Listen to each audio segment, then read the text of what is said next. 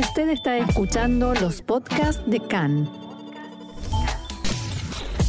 CAN, Radio Nacional de Israel. Seguimos en CAN, Radio Reca, Radio Nacional de Israel. Escuchábamos a Iggy Baxman cantando Alajnu Leibud. Nos perdimos. Nos perdimos entre tantas elecciones, tantos candidatos, tantos partidos. Y sabía Iggy Baxman de qué estaba hablando. Porque no sé de qué hablaba ella, pero nosotros sí que estamos perdidos. Y, nosotros estamos perdidos porque nos tenemos que meter ahora de lleno en la política, ¿eh? a nueve días de las elecciones. En el último sondeo de intención de voto de Maariv, el Likud de Benjamin Netanyahu sigue sufriendo su paulatino declive, pero sigue encabezando las encuestas con 31 escaños. Y ella y el Yatit de Yair Lapid flota en el lugar con 23, sigue ahí como estancado. Atzionuta Datit de Smotrich y Benkvir 14. Amanhanea Mamlachti de Benny Gantz 12. Shas del partido religioso sefardí de Ariederi 8. Yaduta Torah, el partido religioso ortodoxo ashkenazí, 7. Lo mismo Israel Beiteinu de Avigdor Lieberman, también 7. Abodá de Merav Mijaeli, 5. Meretz de Abba Galón, también 5. El Frente Árabe Hadashtal, 4. Y, y, el también partido árabe Ram, también 4. El partido de Ayelet Shaked, Abaita Yehudi y el partido árabe Balad no pasan el umbral mínimo. En cuanto a los bloques, más o menos sigue todo igual, 60 para el bloque de Netanyahu, 56 para el de Lapid y 4 de Hadash los partidos árabes, que no se comprometen con ninguno.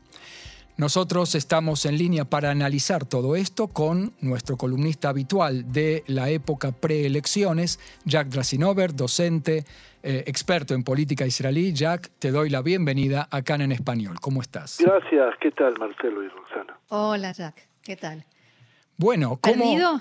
A ver. Como nosotros. Esta encuesta que ustedes acaban de detallar eh, tiene dos interpretaciones. Una es la textual o aparente, según los datos, por la cual prácticamente estamos en un empate técnico, es decir, 60 el bloque de Netanyahu, 56 el de la PIT y 4 que en una determinada situación, un elemento coyuntural, es parece ser claro que van a apoyar, aunque sea eh, eh, desde afuera, a la lista de la PIT para impedir que Netanyahu vuelva al gobierno. Pero no toma en consideración, y en esto hay otra interpretación, que la ventaja sigue siendo de Netanyahu. Porque eh, mientras la lista eh, de eh, Netanyahu, el bloque de Netanyahu, sigue siendo muy sólido, y eh, en dos aspectos, en que no hay ningún partido que está bajo el peligro de pasar el, el, umbral electoral y además en el aspecto de liderazgo, es decir, nada amenaza el liderazgo de Netanyahu. Por otro lado, en el marco de los eh, partidos que están bajo el bloque de la PIT, tenemos eh, realmente casi cuatro partidos eh, que están en la línea floja de decir la línea de flotación. que tienen el peligro de, no pasar. Y entre ellos Meretz y Abodá y por supuesto también el caso de dos partidos árabes. Eh, uno es el de Hadash y Tal, que si bien es cierto no es parte de la coalición de, de la PIT, eh, pero tendría que tomarse en consideración como una alternativa y Balat que también eh, está fuera de esos dos bloques pero que eventualmente este, ya es claro que no va a pasar el mínimo y esto generalmente genera un problema central.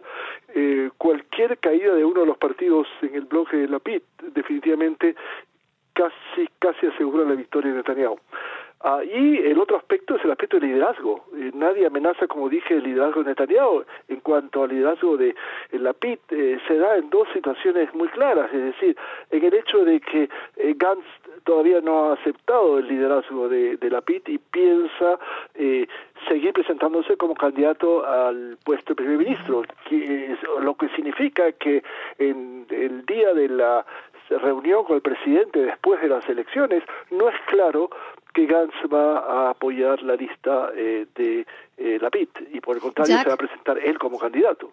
Jack, respecto de esto que decís del liderazgo indiscutible de Netanyahu, los diarios de este fin de semana, eh, en los diarios de este fin de semana los analistas están divididos en diferentes teorías. Hay quienes dicen que eh, esta presentación de una reforma eh, al sistema judicial y, en mi opinión, destrucción del sistema judicial israelí por parte de Otzma Yehudit, el partido de Ben Gvir y Smotrich, eh, es una ayuda a Netanyahu, quieren salvarlo del juicio, etcétera, y hay quienes dicen que es lo contrario, que es mostrarle que a partir de ahora ellos pueden imponer lo que quieran.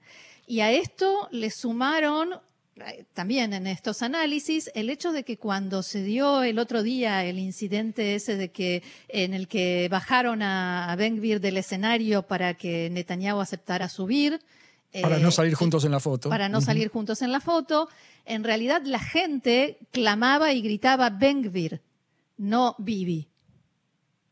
Y eso es eh, claro. Eh, creo que el último político en Israel, lo cual es sorprendente, eh, porque Netanyahu sabe leer claramente el mapa político, pero fue el último en darse cuenta de que el, la candidatura de Ben-Gvir, especialmente la de Ben-Gvir, pero también la de Smutrich, no son dóciles o domesticados que van a ayudar al Likud a mantener o a volver al poder sin pagar un precio. El precio aquí es inmenso y creo que el precio que va a tener que tener Netanyahu es que va a estar sujeto a una serie de exigencias de Ben-Gvir que es totalmente independiente y también Smutrich y entonces pudiera ser de que eh, la, el apoyo al Likud eh, va a estar dependiendo del precio que Netanyahu va a pagar.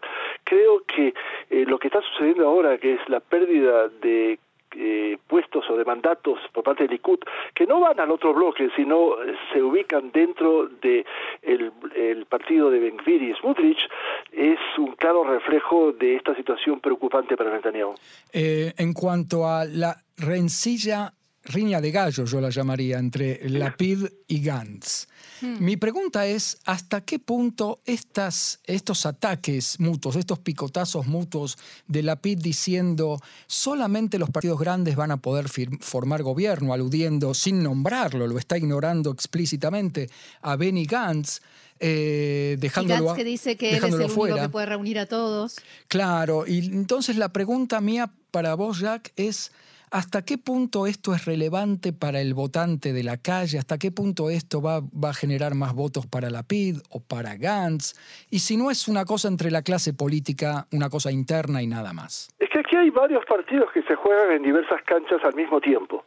Una es fundamentalmente lo que acaban de plantear, la discusión y la disputa entre la PIT y Gantz.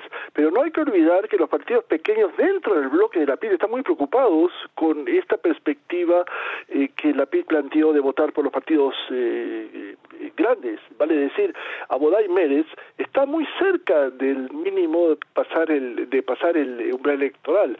Quiero recordarles de que eh, aquí hay algo muy importante que es lo que se llama el error estadístico, el error eh, de muestreo, que habla de un 3.7%, de manera que todos estos partidos que están sobre los cinco bancas eh, no pueden estar totalmente seguros.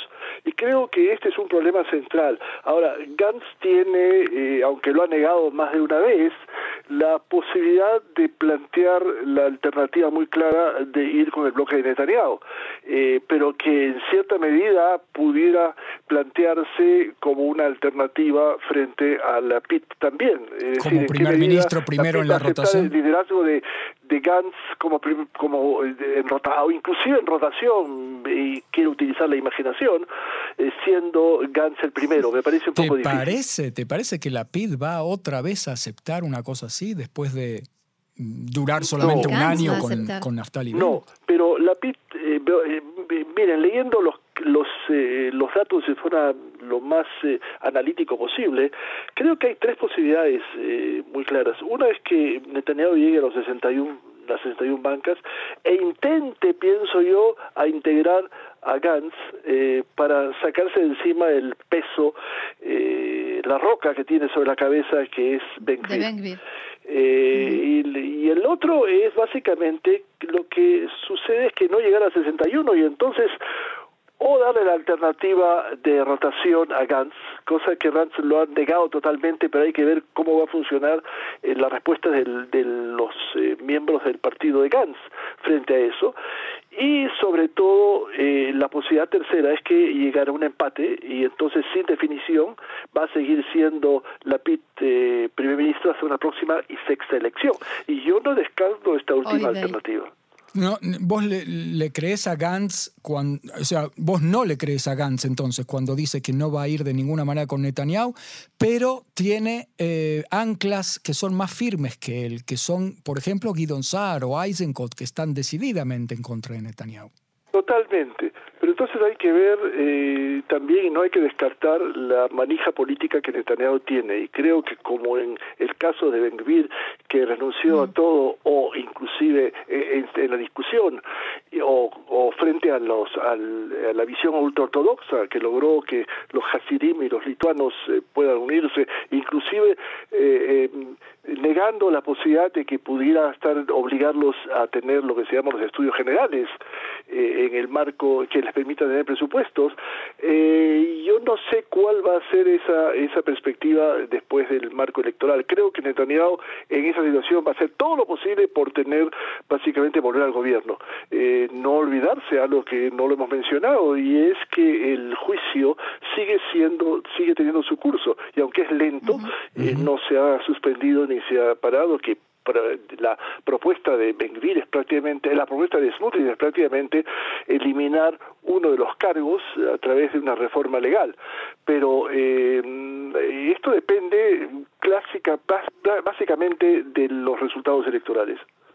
Jack, ¿te parece que Netanyahu puede poner a, Gantz, arrinconar a Gantz como lo hizo la vez pasada con el argumento de la pandemia y los cierres y la economía? Esta vez con que él va a ser responsable de que Ben y Smotrich eh, dominen eh, el gobierno por no aceptar entrar al gobierno con Netanyahu? Totalmente, aunque detrás de eso está básicamente el arrinconar no solamente a él, sino eh, al, al, resto de la gente que está en el partido de Gantz. La diferencia es que Netanyahu decide prácticamente solo gran parte de las decisiones, por no decir todas, eh, en su bloque. Mientras que en el marco eh, de la PIT, perdón, en el marco de Gantz, eh, creo que hay diversas facciones internas, algunas contradictorias. Y la pregunta va a ser cuál va a ser la perspectiva después de las elecciones. Y yo acepto la idea de que Guido Sar y Eisenkopf no están de acuerdo en tener o mantener un marco eh, de eh, coalición con el eh, con el Likud o con Netanyahu. Pero ellos tienen que hacer una, una visión auto o autocrítica, es decir, qué va a pasar después con ese partido, es decir, en qué medida podemos asegurar de que se va a mantener la coalición en unas próximas elecciones entre estos tres personajes eh, y en qué medida eh, todavía Eisenkopf, que se ve también como una persona con una mira eh, de apetito político muy grande, y Guido no se queda atrás en eso, van a pensar de que en esta alternativa tener que decidir entre aceptar algún tipo de rotación, sobre todo si Gantz es el primero, eh, que es más fácil o más digerible que si es el segundo, o definitivamente negar totalmente esa perspectiva y ser acusado por Netanyahu, que es lo que puede suceder, de ir a una sexta elección con todo el costo que eso tiene. Eh, yo estoy escuchando menos que otras veces, quiero ser prudente porque quizás me perdí entrevistas, pero estoy escuchando menos a los políticos del Likud. Y la pregunta que te hago es si eh, mm, sentís dentro del Likud que están afilando los cuchillos para cuando Netanyahu por quinta vez no logre formar gobierno y sacárselo de encima. Como los cuchillos están guardados y van a ser abiertos eh, solamente bajo una condición, de que Netanyahu no logre 61. Entonces, definitivamente, eh, no solamente por la eh, lo que puede pasar en el Likud, sino porque, el, porque los socios de coalición, especialmente en el mundo ultraortodoxo, definitivamente van a ser los primeros que van a eh, dejar el corral y, se van a escapar del establo. Ah, o sea que primero los del bloque se van a ir y después de dentro del Likud. Eso estoy, me, me, es claro. O sea, dudo que van a querer ir otra vez a un marco de oposición largo, salvo que Netanyahu, que no hay que descartar su poder de convencimiento, los convenza de que es una cuestión de unos cuantos meses y que como hemos visto el gobierno de Bennett cayó en un año, esto va a pasar también con el gobierno de la PIT en la medida que él reciba la posibilidad de seguir siendo primer ministro. Ahora, Jack, volviendo a los diarios del fin de semana, eh, casi todos coinciden en que si Netanyahu dijera algo positivo respecto de Ayelet Shaked y de votar por su partido, entonces Ayelet Shaked sin duda pasaría el umbral electoral y a él le serviría eso para llegar a los 61, 61 mandatos que necesita para formar gobierno. Eh, lo que él observa es algo interesante y es el hecho que eh, ayer el chaquet no solamente no se ha reforzado como parecía unas semanas anteriores, sino ha bajado su caudal electoral y está hoy día en algo así como 1.8 frente al 2.7 que tenía eh, eh, y antes 2.3 que tenía el porcentaje de poder llegar al 3.25 que es eh, pasar el Rubicón. y creo que el descenso constante de ayer el chaquet es, es muy claro eso es lo que llevó a varios políticos, Smutich esta mañana le escuché exigiendo prácticamente que ayer el Chaquet eh, eh, deje y renuncie a presentarse en el marco electoral, tomando en consideración lo que él piensa que todo esta, este caudal electoral que votaba ayer el Chaquet va a votar por Netanyahu, pero yo no estoy seguro que si eso se genere así, se va a suceder en esta perspectiva. Hay parte del electorado de ayer el Chaquet que pudiera votar por Gantz porque lo ven como una opción válida. Lo que es claro es que eh, yo creo que Netanyahu bajo ningún aspecto va a intentar ayudar a pasar a Yere Chaquet. Eh, creo que además por razones eh, que hemos comentado en, en, las semanas anteriores con el veto familiar, entre otras cosas. Porque no le gusta dormir en el balcón.